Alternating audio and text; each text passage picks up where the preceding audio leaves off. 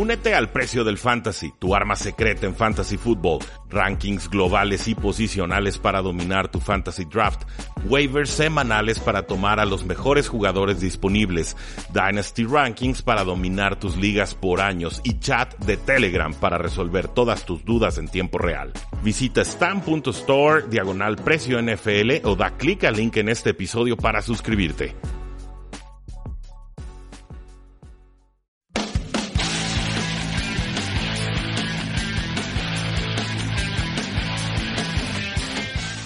Saludos a todos y bienvenidos a un programa más de Tres y Fuera, donde la NFL no termina y nosotros tampoco. Mi nombre es Rudy Jacinto, me encuentran en Twitter como arroba paradoja NFL y el día de hoy vamos a comentar las noticias más importantes que se están dando a lo largo de la National Football League. Y asimismo al final tendremos un eh, audio, un programa que hemos grabado con nuestro compañero Oscar Huerta eh, respecto a sus Power Rankings, los cuales, advierto, se grabaron el lunes y por eso no teníamos el resultado de los Seattle Seahawks y los San Francisco 49ers, pero no alteraron demasiado sus rankings, ya están publicados en tres y fuera si los quieren por escrito e incluiremos ese audio al final de este episodio.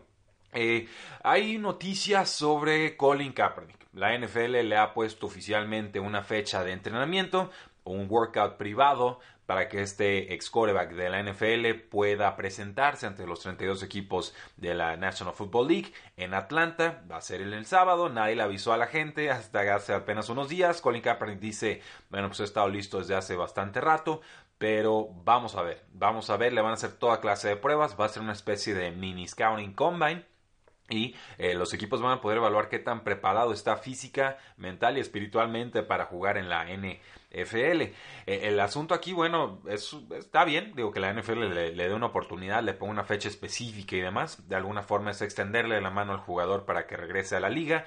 Eh, pero este tema de es este sábado y te aviso a última hora y no va a ser el martes como casi todas las prácticas en el resto de la liga y me pides cambio y no te lo concedo es este, una buena y una mala en la NFL. O sea, si le vamos a dar una oportunidad, démosela bien. Si no, mejor ni, ni, hagamos el show ni digamos que le dimos una oportunidad porque eh, solamente estamos buscando la forma de meterle el pie. Esa es una realidad.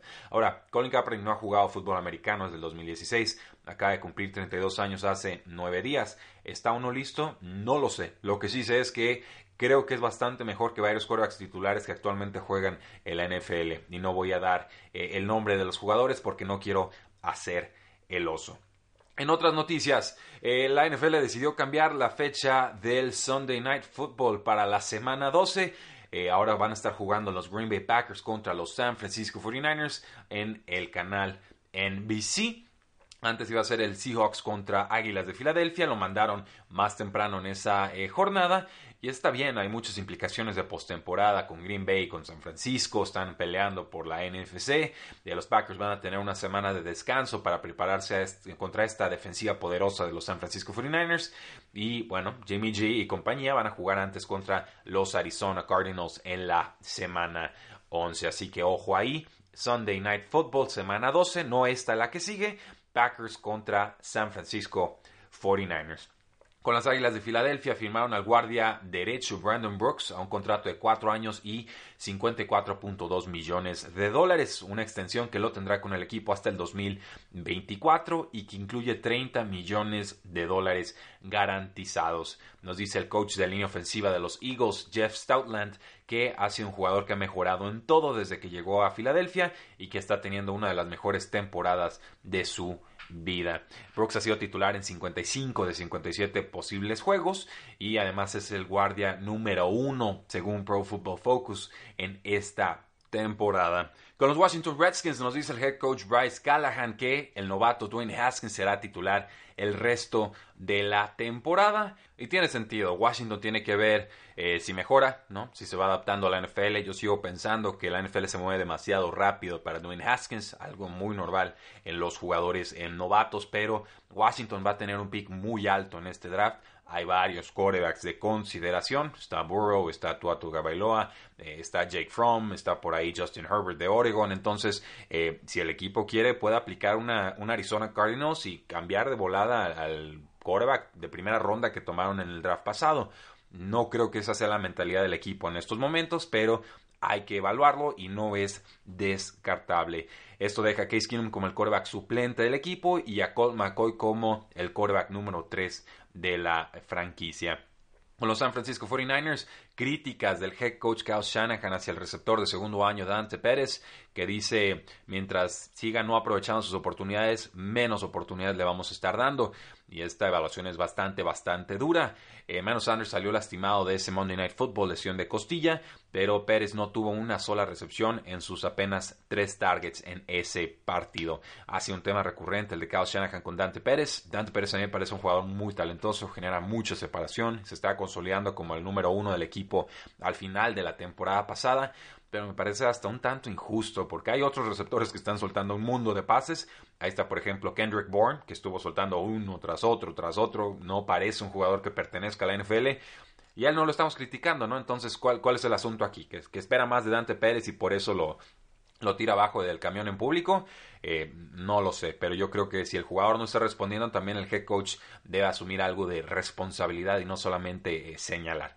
Esa es, mi postura por el momento ante el, tema este de Dante Pérez, que viene desde pretemporada y no nos han dado ninguna clase de explicación de por qué eh, de repente se desencantaron con él. Con Los Ángeles Rams, el head coach Sean McVay nos dice que insertaron a Blake Bortles en el juego de la semana 10 contra los Steelers porque era parte del plan de juego. Eh, hubo una jugada en la que Jared Goff, pensábamos todos, estaba lastimado, entra Bortles, toma un snap en el tercer cuarto, una tercera y corto, y eh, pues querían que agregara una persona al juego terrestre. Esa fue la excusa para meter a Blake Bortles al campo. Por supuesto que fracasó estrepitosamente. Los Rams terminan despejando. Iban abajo 14 a 7 en la segunda mitad. Y pues bueno, está claro que Jared Goff no está jugando ni remotamente parecido a como lo hizo la temporada pasada. Él, tiene una regresión, su línea ofensiva es mala, el, head coach Sean McVay no, ha evolucionado su esquema, ya creo que se lo han descifrado y sin juego terrestre eh, con Todd Gurley pues no, no puede establecer todo lo que él quiere eh, hacer. Aún así, Blake Bortles no es la solución, eso lo tengo muy claro y mientras menos lo veamos reemplazando a Jared Goff, creo que mejor le podría ir a este equipo. Los Rams se van a enfrentar en casa a los Osos de Chicago en la semana 11. Eh, Ian Rappaport de NFL Network nos dice que Cam Newton está considerando cirugía en su pie lastimado. Está explorando todas las opciones médicas de este veterano de nueve temporadas. Si se somete a cirugía, estamos hablando de un tiempo de recuperación de 8 a 10 semanas. Y ahorita el escenario más probable parece ser que, Panteras de Carolina estaría cambiando a Cam Newton. Eh, por el momento, el quarterback Kyle Allen será titular con la franquicia de eh, Carolina. Eh, con los Washington Redskins, el tackle izquierdo Trent Williams reveló que eh, tuvo un tumor en la cabeza, un, tumor que él describe como cancerígeno, que casi perdió su vida, que los Redskins notaron este, este crecimiento anormal en su cabeza hace seis temporadas y que el equipo médico y el equipo franquicia eh, le dijo que era un tema menor, o sea, no descubrieron que era un cáncer que se le estaba generando en la cabeza. Imagínense el, nivel de, de, franquicias y estas acusaciones son ciertas. Eh, veremos qué, sucede con este tema. Por lo pronto, la Asociación de Jugadores de la NFL ya está revisando los registros médicos y el cuidado médico que le dieron a, Trent Williams y van a poner un panel independiente a evaluarlo. Entonces, eh, la Asociación de Jugadores pone a un, a un este, médico que revisa el, el, equipo, la NFL oficialmente pone a otro eh, investigador médico y entre esos dos eh, analistas que van a estar decidiendo cuál es la verdad del asunto, pues eligen a un tercero para que actúe como el, agente en discordia o el voto de alguna manera de, desempate. Los Redskins dicen que ellos priorizan la salud, el bienestar de sus jugadores y de su staff y que pues básicamente no reconocen las acusaciones. Así que eh, yo voy a creerle al jugador. Creo que el jugador no tendría por qué estarnos mintiendo sobre un tema de salud y sobre todo el jugador ha sido muy congruente diciendo no vuelvo a jugar con esa franquicia, aunque me cueste dinero, y así lo ha hecho desde pretemporada hasta la fecha. Que los Washington Redskins no, se enteren que su relación con Trent Williams está rota por falta de confianza y probable mala práctica médica, eh, ya es problema de ellos, ¿no? Y si están desconectados de la realidad, pues bueno, la realidad seguirá siendo necia y demostrándoles cuál es su lugar actual en la NFL, que no es nada eh, positivo con los Buccaneers. Cortaron al cornerback Vernon Hargreaves, eh, un jugador que fue calificado como el 112 de 116 por Pro Football Focus en este 2019. Eh, había aparecido en apenas 10 juegos entrando a esta temporada, o sea, 10 juegos antes de llegar al 2019. Un jugador de primera ronda del 2016, eh, onceavo global, pero eh, pues un fracaso total con la franquicia. Nunca lograron sacarle algo de provecho a este jugador. Va a pasar por waivers. Mi teoría es que los Dolphins lo estarían tomando porque a ellos les encanta reclamar a jugadores de eh, valor de primera ronda de draft, que bueno, quizás ya no tengan ese valor, pero que en algún momento fueron seleccionados en ese puesto.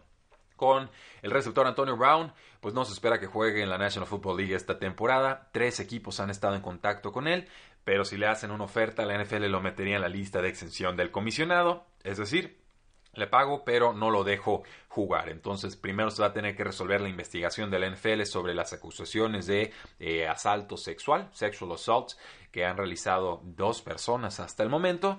Y hasta que se resuelva eso, pues ya veremos si regreso o no a la liga para que si lo tienen todavía en fantasy fútbol ya me lo vayan tirando al pobre. Eh, las Panteras firmaron al corredor Mike Davis que había sido cortado por los Osos de Chicago. lo cortan los Osos uno porque no tenía un rol ya, pero dos porque querían salvar ahí un pick compensatorio. Entonces había que cortar a alguno de los agentes libres que tomaron en este offseason y esto los rebalancea de alguna manera en la fórmula.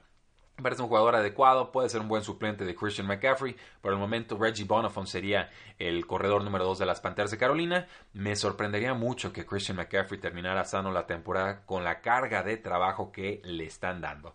Ahí dejo el apunte. Y Chris Solari del Detroit Free Press nos reporta que el ex receptor de los Lions, Charles Rogers, eh, desgraciadamente ha fallecido a los 38 años, eh, que está luchando contra el cáncer y que también necesitaba un trasplante de hígado. Eh, ¿Quién es Charles Rogers? Muchos no lo van a saber. Fue un jugador colegial muy, muy talentoso, muy productivo en Michigan State. 27 eh, touchdowns en su carrera como receptor. Es un récord de la escuela de Michigan State. Eh, no se tradujo ese talento al nivel profesional. Fue seleccionado segundo global en el 2003 por los mismos Lions. el Detroit lo deja ir a las dos temporadas argumentando consumo de sustancias indebidas, probablemente drogas recreativas. Y este ex espartano eh, pues combatió muchas lesiones en su corta carrera con los Lions, una fractura de clavícula en las primeras dos temporadas. Descansa en paz, Charles Rogers, y pronta resignación a tus seres eh, queridos. Eh, pues ya llegamos al momento, damas y caballeros, la entrevista que grabamos este lunes pasado con nuestro analista Oscar Huerta de Tres y Fuera. Power Rankings de la semana 11. Espero que los disfruten. Me acompaña Oscar Huerta y el día de hoy estaremos hablando sobre los nuevos Power Rankings de la semana 11. ¿Cómo estás, Oscar? Muy bien, Rudy. Este, un gusto estar aquí. Y una semana rara, la verdad. Estuvo.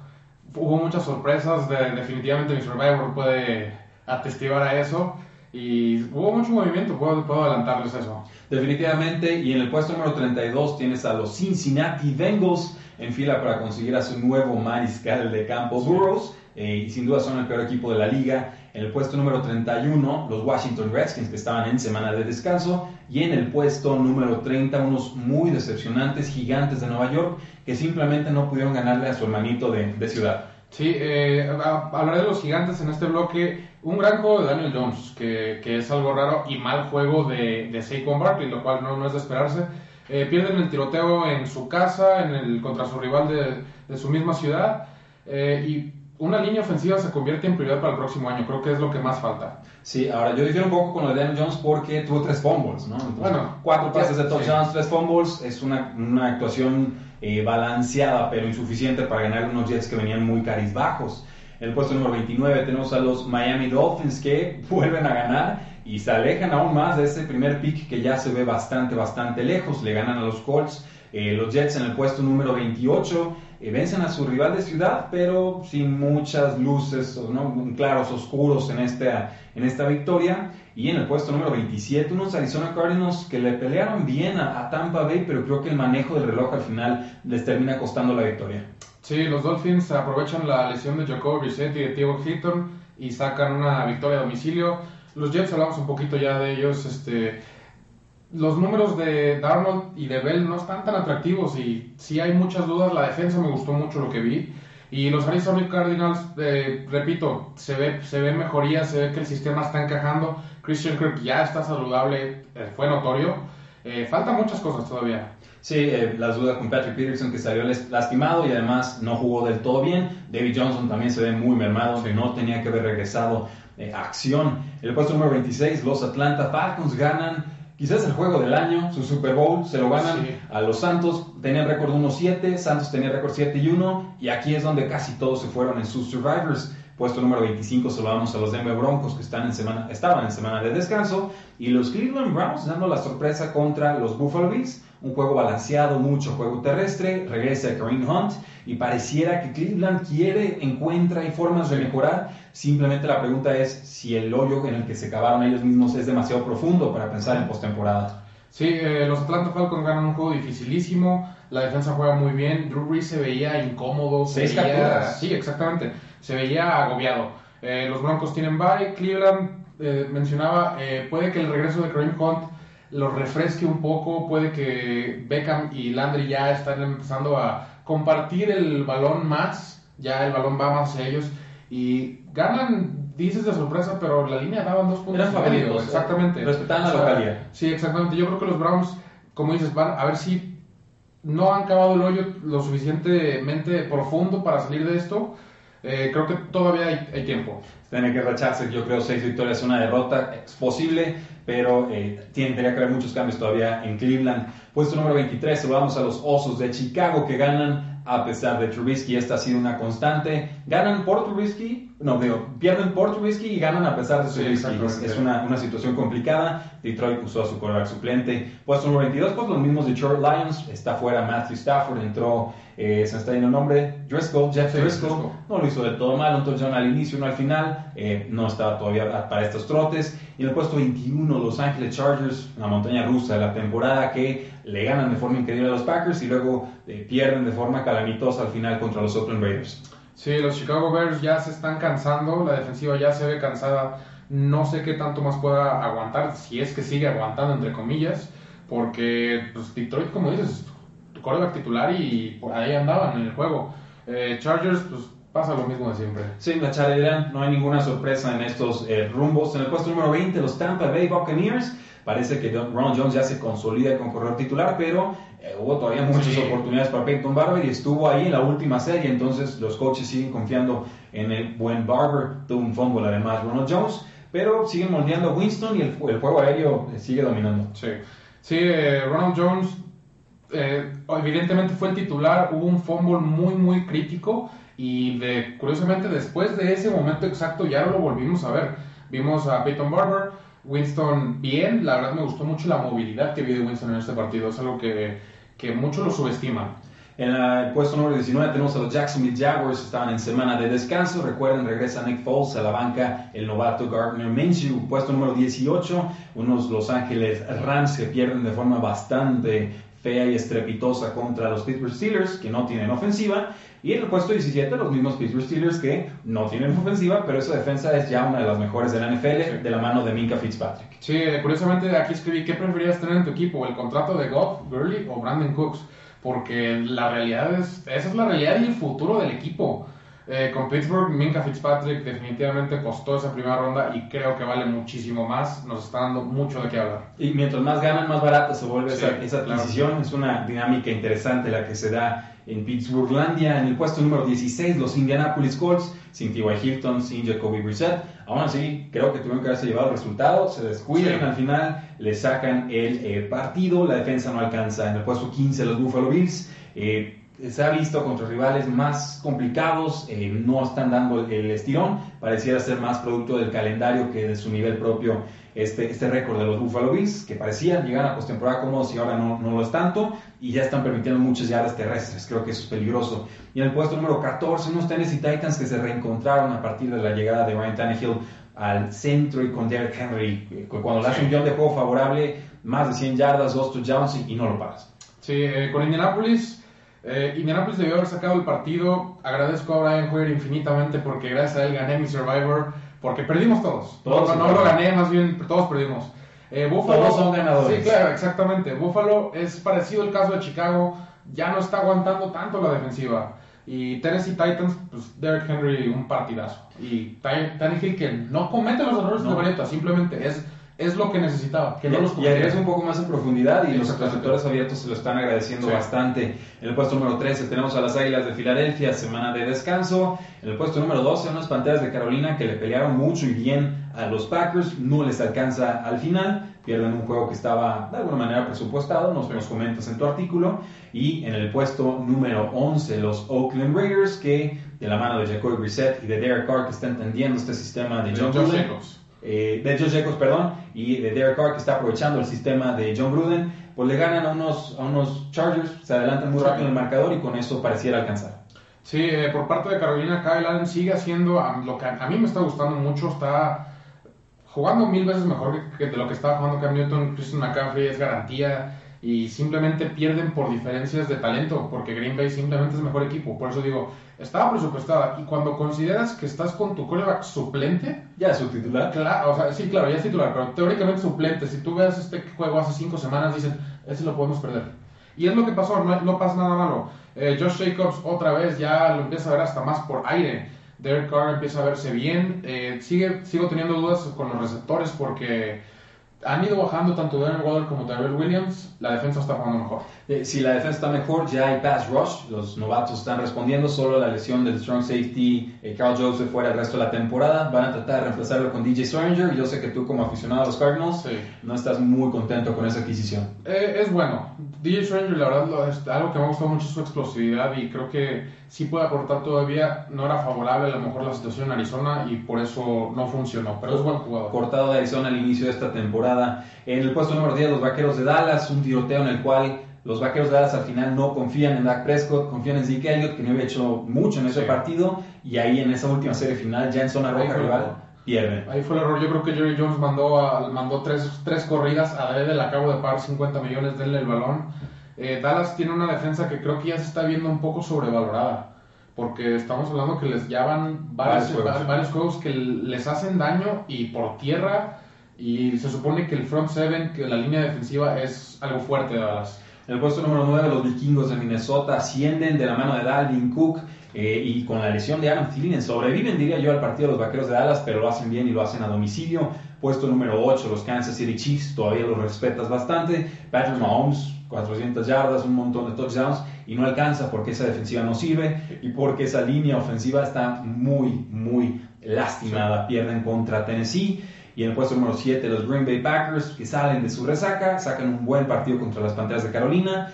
Creo que Panteras anota ya al final de esa serie ofensiva, pero eh, los referees no cambian la decisión. Exactamente. Eh, Dalvin Cook sigue siendo algo importante. Yo creo que la pieza más importante ya en la ofensiva de, de los vikingos de Minnesota, porque ya simplemente, incluso cuando estuvo Tillen, cuando, estuvieron, cuando ambos están bien, eh, el punto de, de enfoque es Dalvin Cook con Kansas City Chiefs no puedes permitir 30 puntos a Tennessee, así lo voy a dejar. Y con Green Bay Packers salen de lo que había pasado la semana pasada y juegan bien, la verdad me gustó lo que vi. Davante Adams es evidente, ahora sí ya está bien, ya está de regreso, cosa que no vimos la semana pasada. Sí, aprovechando que Bradbury estaba un tanto tocado y importante victoria de los Packers porque se ponen de lleno por la pelea eh, eh, de conferencia y sobre todo por una semana de descanso con este tropiezo de los Santos. En la semana, eh, perdón, en el puesto número 6, los Houston Texans estaban en semana de descanso. En el puesto número 5, los Santos de Nueva Orleans, que vaya salidita del bye week que tuvieron. Y en el puesto número 4, los Seattle Seahawks, con juego pendiente al momento de esta grabación, eh, juegan contra San Francisco en el Monday Night Football. Sí, eh, por parte de Nueva Orleans, a, veces pasa estos equipos con los descansos. Hay equipos que les caen bien, hay equipos que les caen muy mal. Eh, Camara no, no, ni siquiera vio el balón más de 10 veces, creo, por tierra. Y es algo que es obviamente preocupante. Preocupante y es necesario, sobre todo para el ataque de Santos, involucrarlo en el juego porque es el motor. Drew Brees ya no es el motor, ahora es Alvin Camara y se notó ayer que no usaron el motor que debieron usar. Eh, Seahawks, hablaremos de ellos futuramente, pero creo que va a ser un muy buen partido. Me gusta lo que estoy viendo de Russell Wilson y podría ser podría estar en peligro el invicto de San Francisco. Sí, sí lo creo. Yo tengo a Seattle ganando ese juego. Igual y al momento en que vean este video tenga que tragarme esas palabras, pero no pasa nada. Me gusta la idea del MVP y quitándole el invicto a un equipo tan poderoso como lo es y lo consolidaría como MVP. Definitivamente, ya lo hizo Lamar Jackson en un lado de la conferencia. Vamos a ver si, si Wilson lo hace eh, del otro, cierto o falso, los Santos debieron haber usado a Teddy Bridgewater después del medio tiempo para ver si les da una chispa ofensiva. Híjole, eh, es una decisión difícil porque ¿qué mensaje mandas? Y también... Tu mensaje sería, Sí, sí, jugamos a ganar. Sí, pero no puedes sentar a Drew Brees después de que... Después de que lo capturaron seis veces. No, después de que jugó así contra Arizona. Bueno, pero no está funcionando nada en un juego divisional y están casi invictos con Teddy Bridgewater. Y, y luego no funciona y que la siguiente semana ¿qué haces? Lo que quieras. Eres No, no, no puedes sentar a, a Drew Brees simplemente. Entonces pones a Drew Brees de titular, pero puedes buscar la chispa con Teddy Bridgewater. No, Hubiera buscado más usar a Taysom Hill para tratar No. de... No, no como quarterback titular, más bien involucrarlo más en el juego ofensivo Ah, y tratar de, no. de confundir más a la defensiva. No, no hay confusión con Tyson Hill. Si está en el campo va a tener la pelota y va a correr. Por eso. ¿Cuál es la confusión? Utiliza eso a tu favor. No, porque- no, no, no estoy de acuerdo. A mí Tyson Hill me parece más, más cuento que realidad. Respeto Ha a que lo quieran utilizar y en momentos puntuales funciona, Sí. pero Tyson Hill no era la chispa que necesitaba Santos en este juego. En el puesto número 3, los Patriotas de Nueva Inglaterra que estaban en semana de descanso. Y solo para aclarar, yo no hubiera sentado a, Drew Brees al medio tiempo, pero creo que era válido preguntárselo. Y en el puesto número 2 tienes a San Francisco, juego pendiente por supuesto contra los Seattle Seahawks. Eh, van a la baja, los Patriotas van, van bajando en tus rankings. Eh, bueno, van a la baja por, por el número uno lo que hizo, más que nada, porque era, creo que sí era un claro número dos o tres desde la semana pasada, descansa obviamente y otros ascienden. Eh, Baltimore lo pongo en el número uno porque le, uno le ganó la semana pasada y la manera en que arrolló a Cincinnati fue, fue digno de un campeón de Super Bowl. Así es, eh, un equipo fuerte, contendiente, que quiere luchar por todo, no solo le gana a los malos equipos, Sí. los apalea. Y Baltimore lo ha hecho en repetidas ocasiones. eh, y cuidado con Lamar Jackson, o sea, por aire, por tierra, por, ya está en sueños, le está ganando a sus rivales. Y así es como tenemos a Baltimore primero, San Francisco segundo y Patriotas número 3 en tus Power Rankings de la Así semana 11. Muchísimas gracias por habernos acompañado el día de hoy. La NFL no termina y nosotros tampoco. Tres y fuera.